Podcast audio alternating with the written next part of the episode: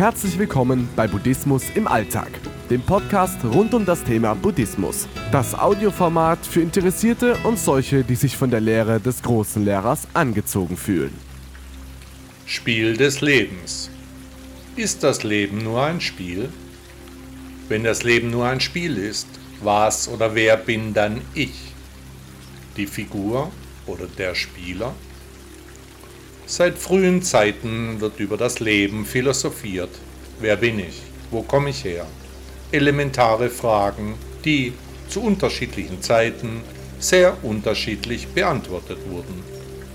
Wenn wir uns nur für einen Moment vorstellen, dass das Leben wirklich nur ein Spiel ist, dann fallen alle Ängste sofort ab. Denn wenn das Leben nur ein Spiel wäre, dann wären alle Handlungen eben nicht real. Die Handlungen, die wir als so sehr wirklich empfinden, die sind dann plötzlich nicht mehr wichtig. Eine befreiende Vorstellung, findest du nicht? Jahrzehnte mit schlechten Ernten und Krankheiten wie der Pest haben die menschliche Herde immer wieder ausgedünnt. Unmenschliche Verhaltensweisen machten Elend und Hunger unvergessen. Aber Ängste, Beklemmungen oder Furcht, wer stellt sich den Ursachen schon gerne? Wir wollen schließlich vermeiden, was uns riskant erscheint, so ist unsere evolutionäre Prägung. Doch Ängste können außer Kontrolle geraten und krankhaft werden.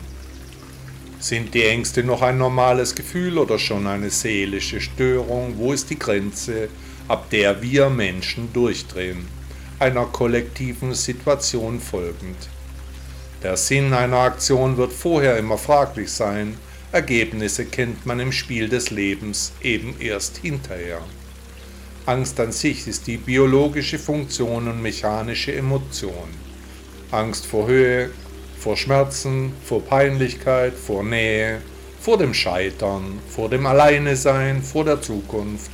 Im Spiel des Lebens ist jede erdenkliche Situation für den einen Menschen schmerzhaft, für einen anderen aber nicht. Ein gewisses Maß an Angst ist vorteilhaft. Ein zu viel an Ängsten wird Körper und Geist jedoch wie eine Krankheit befallen. Als Reaktion auf die Ängste entwickelt unser Gedankenpalast ein anderes Verhalten. Körperliche Reaktionen machen sich bemerkbar. Ein Verhaltenskomplex der Menschen ist die Flucht. Einfach wegrennen, die Sache schnell hinter sich lassen. Flüchten oder kämpfen, das sind die groben Muster, die unsere Vorfahren uns hinterlassen haben. Manche Ängste bedürfen allerdings keiner Reaktion, dann muss man sich der Situation stellen und darf sich nicht feige wegducken. Das Spiel des Lebens sollte kein Spiel auf Lücke sein. Je häufiger wir wegsehen, desto bedrohlicher erscheinen die Ängste zu werden. Im ersten Schritt akzeptieren wir die Ängste, sie gehören zu unserem Leben. Angstauslösende Befürchtungen müssen nicht die Oberhand gewinnen, aber sie sind eben ein Teil von uns. Wenn nun das Leben wirklich nur ein Spiel wäre, dann wären die Ängste komplett sinnlos. Wer sich also vorstellen kann, dass das Leben nur ein Spiel ist, der kann sich auch vorstellen, dass Ängste nicht existieren und im Übrigen auch völlig nutzlos sind.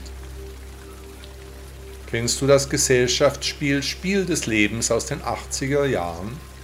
Am Brett wird mit Würfeln über die verschiedenen Situationen des Lebens entschieden. Das Spiel des Lebens aus der Perspektive eines Mikrokosmos zeigt die Umsetzung der Automatentheorie von Stanislav Marcin Ulam im Conways Spiel des Lebens.